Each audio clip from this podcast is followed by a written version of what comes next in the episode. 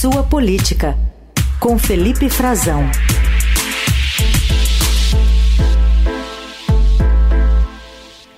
Tudo bem, Frazão? Bom dia. Oi, Carol, bom dia para você, bom dia para os nossos melhores ouvintes, bom dia, Raíssa, excelente terça a todos. Bom dia. Vamos ilustrar aqui um pouquinho do que você vai trazer para a gente de apuração a partir da declaração do presidente, ex-presidente Bolsonaro na Paulista, né, citando a minuta do golpe que supostamente o ligaria a essa trama de permanecer no poder após as eleições de 22. Vamos lá. Bolsonaro queria dar um golpe. O que, que é golpe? Golpe é tanque na rua, é arma, é conspiração. Nada disso foi feito no Brasil. Agora, o golpe é porque tem uma minuta de um decreto de estado de defesa golpe usando a Constituição, tenham a santa paciência. Agora querem entubar a todos nós que um golpe usando o dispositivo da Constituição, cuja palavra final, quem dá é o parlamento brasileiro, estava em gestação. É lamentável o que vem acontecendo. O abuso por parte de alguns que trazem a insegurança para todos nós. E também temos a manifestação do ministro da Casa Civil, Rui Costa, avaliando que o ato ficou aquém do que era esperado pelos organizadores mas em sua avaliação, a surpresa foi em reação ao conteúdo das falas do ex-chefe do executivo, que o ministro analisa como uma confissão de Bolsonaro dos crimes cometidos. Foi muito aquém do que os próprios organizadores estavam divulgando que teria de presença. Não surpresa nenhuma, a surpresa se refere apenas ao conteúdo né, da confissão dos crimes praticados. É o que todos ficaram, não só nós, eu acho que o Brasil inteiro ficou surpreso. Talvez seja a primeira vez na história que pessoas que cometeram atos criminosos chamam um evento em praça pública e na praça pública, de frente à multidão, confessam o crime e vão além disso. Pedem perdão, pedem anistia pelos crimes cometidos. É algo, talvez, para ficar registrado inusitado na história do Brasil.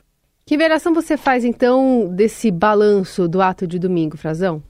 na verdade, Carol, é, o ministro Rui Costa, que a gente ouviu junto ao presidente, o ex-presidente Jair Bolsonaro, ele foi o único integrante do governo a falar sobre isso, né? É, e, e o, a tese do governo é aquele que o governo levanta é da, da confissão, né?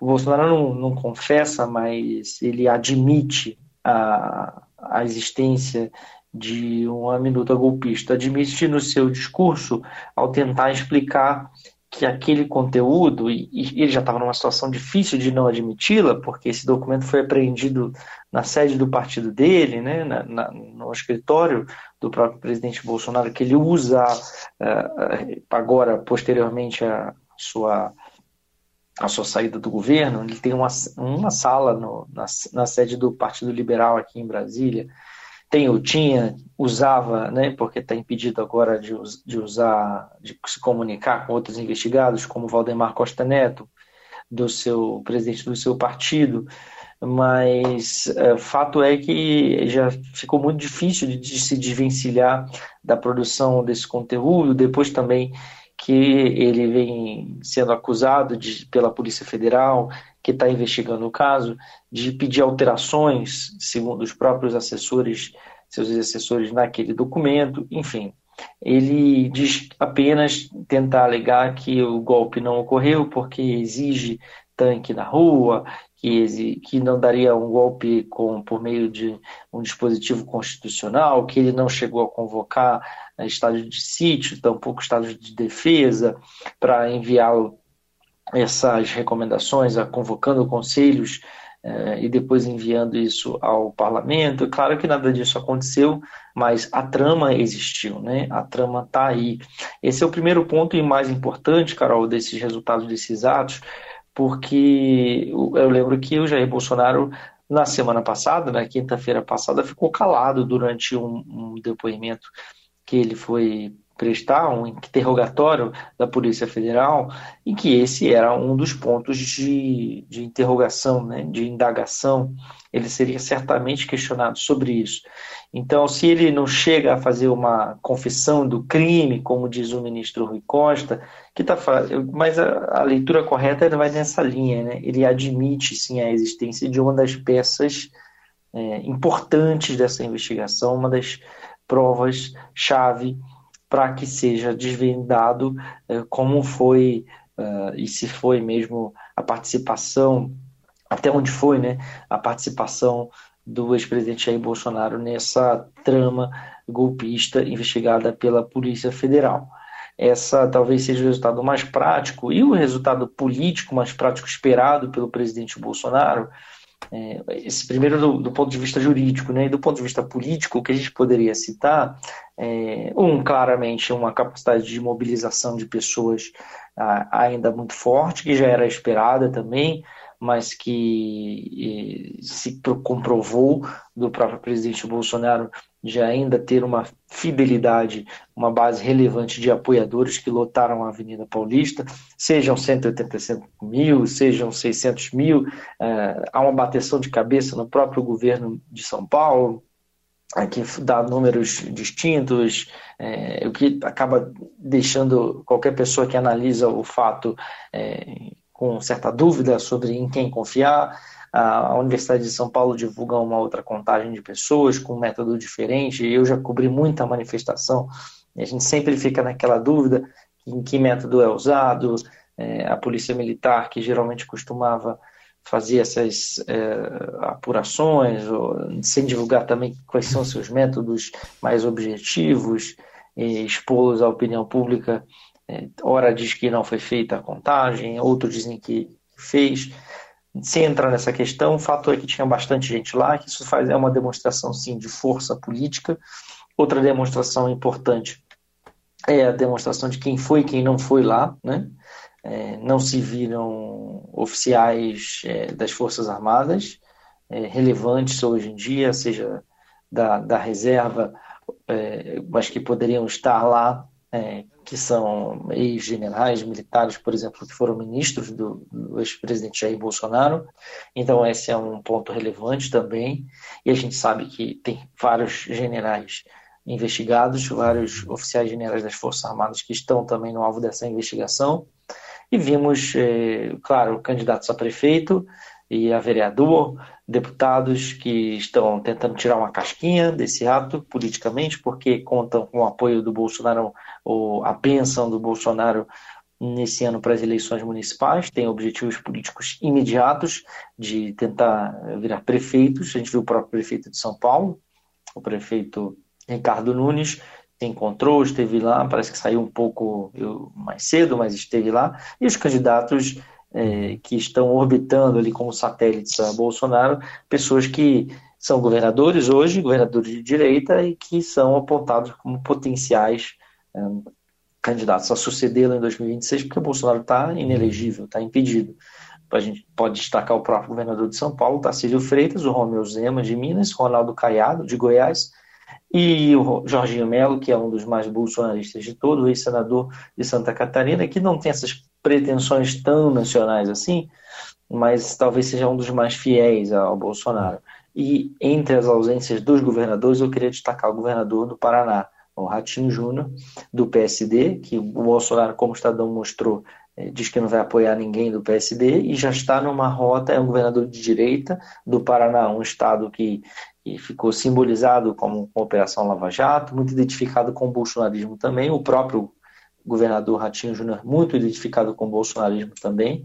Depois de reeleito, foi prestar juras de fidelidade a Bolsonaro, disse que reconhecia que ele foi o presidente que mais investiu no Brasil, mas hoje faz uma rota contrária de afastamento e ausenta-se desse ato a ponto uh, da oposição do PT dizer que ele fez o L, como o pessoal diz quando alguém apoia o Lula desde a eleição passada. É, e, e, tem uma consequência política também para os deputados que estavam lá e senadores, que é, é o Bolsonaro de, além da, dessa admissão né, de que estudou sim um estado de sítio no TSE, algo que foi parar, já vai parar no inquérito da Polícia Federal, é, ele pede uma anistia, né? Esse também seja, talvez seja o recado mais claro desse ato, do que ele estava querendo, porque ele fala: eu busco uma pacificação, eu passar uma borracha no passado, vamos ter um pouco de paz, continuarmos sem sobressaltos, é, quer dizer, e ele diz que busca uma anistia para aqueles pobres coitados, que é como ele chama os autores do, do que terminou sendo um dos resultados dessas incitações à intervenção militar ao golpe de Estado no Brasil, que foram os atos de 8 de janeiro do ano passado.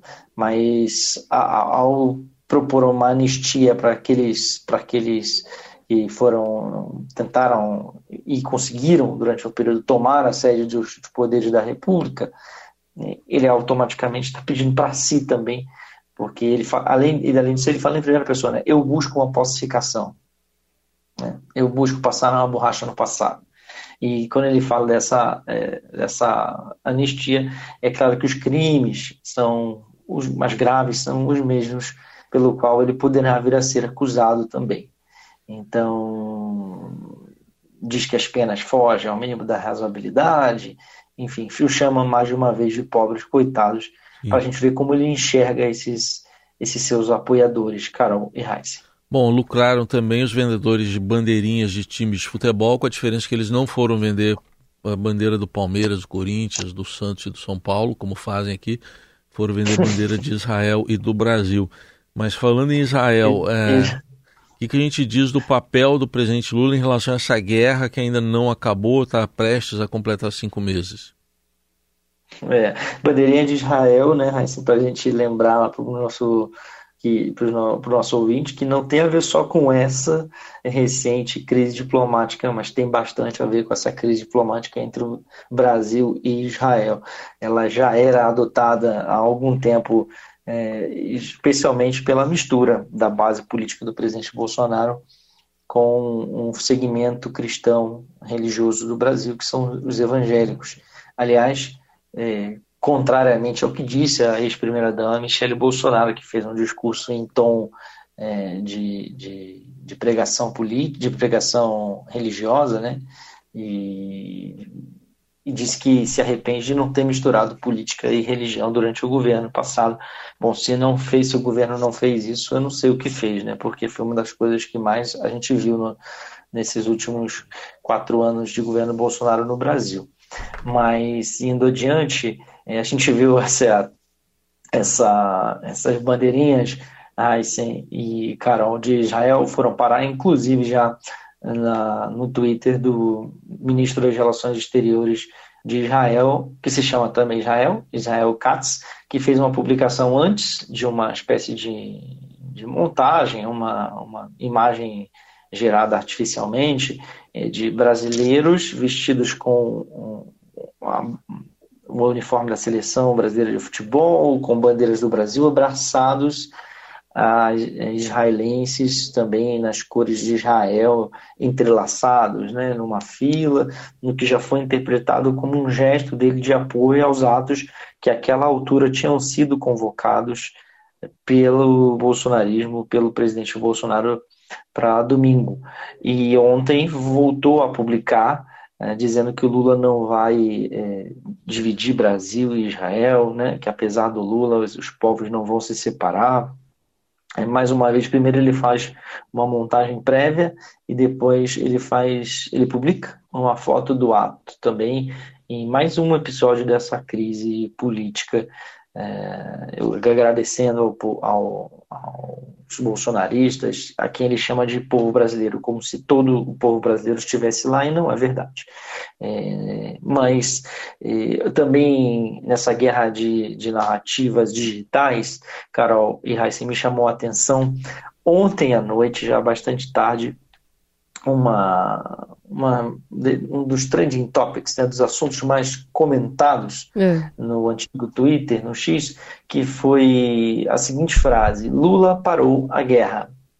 é, isso estava sendo difundido pelos, pelos, pela base do presidente Lula, por deputados, deputado Lindbergh Farias, o, os é, ministros de Estado citando isso, o próprio deputado José Guimarães, que é líder do governo na Câmara, eu falei, Lula Sim. parou a guerra, mas quer dizer, em linha com aquilo que o, o, o assessor especial do presidente Lula, Celso Amorim, disse a respeito daquela manifestação dele comparando o Holocausto uh, judeu ao, à guerra uh, promovida pelo, por Israel agora, pelo governo de Israel agora uhum. contra o Hamas na faixa de Gaza, uma comparação estapafúrdia que todos é, já analisamos aqui, mas que o Celso Amorim reagiu dizendo que isso ia sacudir o mundo.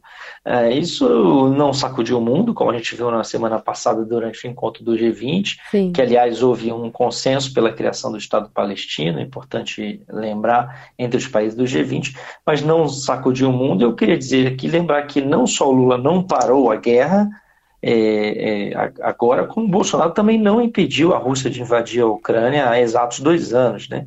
Hum. É, é, bom lembrar. Um, se o Lula parou a guerra agora, o Bolsonaro impediu a Rússia de invadir a Ucrânia. É, são factoides, hum. são coisas que não têm nenhuma relação. Naquela época também houve a mesma coisa quando o Bolsonaro visitou a Rússia, às vésperas da invasão da Ucrânia, pelo exército, pelas forças russas e o então ministro Ricardo Salles e o bolsonarismo saiu pregando para tentar justificar um erro diplomático que o Bolsonaro evitou a terceira guerra mundial. É, é mais ou menos na mesma linha agora. O, o, o petismo ou o lulismo tenta inventar ou dar uma explicação sem muita base factual de que depois que o, que o Lula falou é, deu aquela declaração é, muito repudiada, isso sim, internacionalmente ah, e, e, não estou falando da questão do genocídio, estou falando da questão é, que há também controvérsias, mas da questão da comparação com o Holocausto, é, e que, que, isso gerou algum tipo de pressão política para que se pare a guerra. Eles estão fazendo referência à expectativa uhum. que é anunciada pelo governo, pelo governo americano, pelo presidente Joe Biden, de que haja um cessar-fogo. Na verdade, os países estão tentando um cessar-fogo até a semana que vem para evitar a operação militar de Israel em Rafah, ao sul de Gaza, o que preocupa muita gente. Muito então bem. a guerra não parou e nem agora, nem tanto não parou e nem foi evitada dois anos atrás quando a Rússia invadiu a Ucrânia, duas guerras diferentes, dois personagens e duas torcidas, mas que agem de forma muito semelhante num episódio também é, semelhante. E o Brasil não apitou nada naquela oportunidade em que o Bolsonaro é, tentou explorar politicamente, como agora também não apita nada, não tem esse peso político, essa relevância que o petismo tenta imprimir à fala do, do presidente Lula. Muito não bem. tem a ver com o Brasil, com mediação do Brasil. Esse possível né, cessar-fogo uh, que é esperado pelas principais potências e assim pelos atores envolvidos lá em Gaza. Muito bem, Frazão estourou tudo aqui. Desculpe. estourou todo o nosso horário, só vou te dar tchau até quinta-feira. Tchau. Tchau, até.